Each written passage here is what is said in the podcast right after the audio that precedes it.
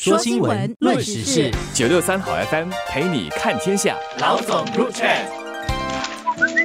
你好，我是联合早报的韩咏梅。你好，我是联合早报的洪一婷。星期三上午，劲爆的这个工人党的记者会公布了摸手视频的两个主角啊，就承认了他们之间的不正当的关系。贝里安啊，跟石雪玲呢都辞职了，持续打击。贝里安也持续这个议员的议席。就是星期一的时候，还有另外一件事啦，大家应该都会画上等号的，就是这个呃，国会议长陈川仁嘛，就是也是因为呃跟另一名议员钟议会有发生了婚外情，所以也是呃宣布了辞职啦，然后退党啦。其实那一天本身，其实这个工人党这个摸手视频就已经传出来了，甚至是工人党的摸手视频先传出来啊！对对对对，所以就是很巧妙的。其实这个时间点啊，给大家很多解读空间啊。所以其实到了星期三这个工人党记者会的时候，其实也有媒体就直接问了工人党的秘书长这个毕丹心啊，自己怎么看？其实这个巧合来的有一点耐人寻味，而且人家都说这个 WB 是 B B 来，说好的有丑闻我们就一起爆出来吧。反正你也不好看，我也不好看，我们就在一个时间点上我们一起。讲了，这个当然是一些人的假设了，所以在毕丹心被问到这个问题的时候，毕丹心也讲说，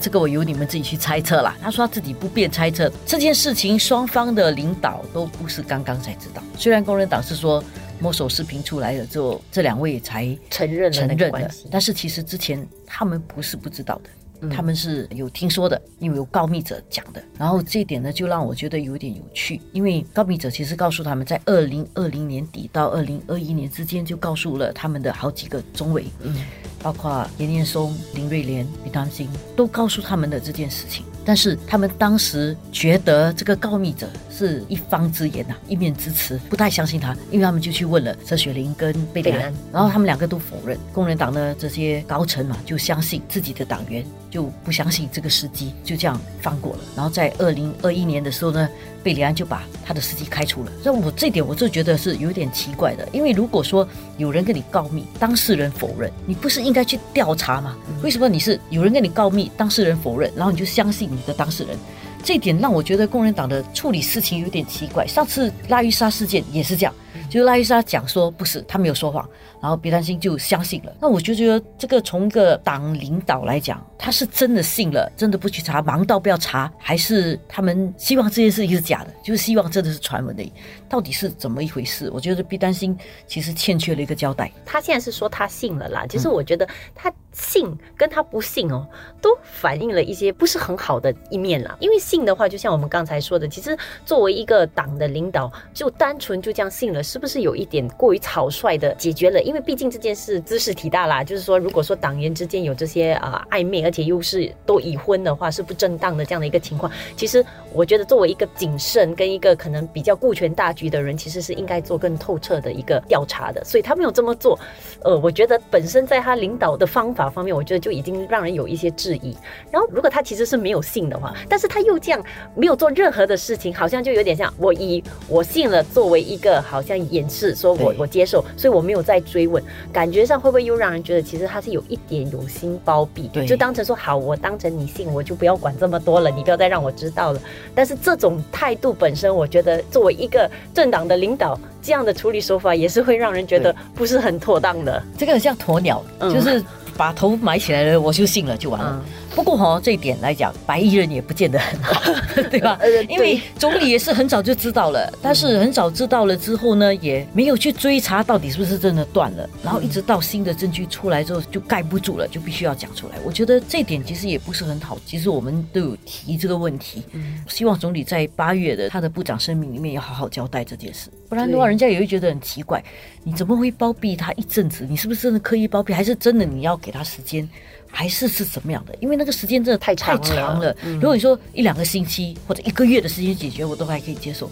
但是相隔真的蛮久的。当然，那时候总理的讲法是说，当时他问陈川仁，他有承认，所以他要他了结这段关系。所以在合理的情况下，当然我们讲你可能会给这个人一段时间去解决这个关系，但是可能那个问题就是像在这个三年里面，你有回去追问吗？有在查证说他是不是了结了关系吗？当然，我看到坊间有一些说法是讲，其实这段时间大家都在忙着应对冠病，然后很多事情要解决，所以会不会也是因为这样，所以这个可能相对的成为一个比较小的一件事，所以没有那么紧密的去追查这个进展呢？是啊，所以所以如果说。要对比这两个的话，白衣人可能好一点点的地方是陈川人比较早承认，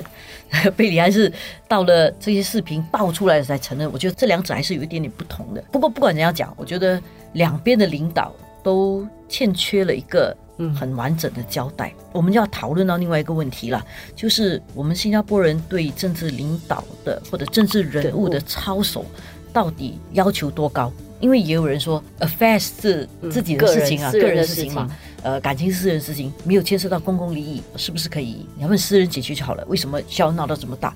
我们毕竟是一个东方社会，我们不是那么随便的，对这些问题还是有要求的。这么多年下来，可能也是因为就是在行动党政府从以前到现在，一直有很重要的一些操守行为啊，对于这些道德的这些要求，其实定了一个很高的标准。所以我觉得变成这个社会上，其实呃也习惯了，就是我们对于领导人，我们给予他们蛮大程度的尊重，所以也会要求他们严以律己啊，就对自己的要求真的是要齐身正啊，几乎尽完人，变成我们已经有这个要求了。我还记得。我有个朋友，他的先生是来自西方国家的，然后他他他那时候对于这件事情，他就开玩笑的讲说，这个其实是有什么大不了，在他的国家那边，其实政治人物很多都有婚外情的，但是就是可能国情跟整个文化真的很不一样，这个要求是我们大概还不太能够松绑的。当然，这个越轨的事情啊，确实不只是政治人物啊，什么人物都有越轨的现象来。但是我们不能够因为有，我们就觉得说，呃，有是 OK 的，因为如果这样的话呢，整个道德标准就会下到很低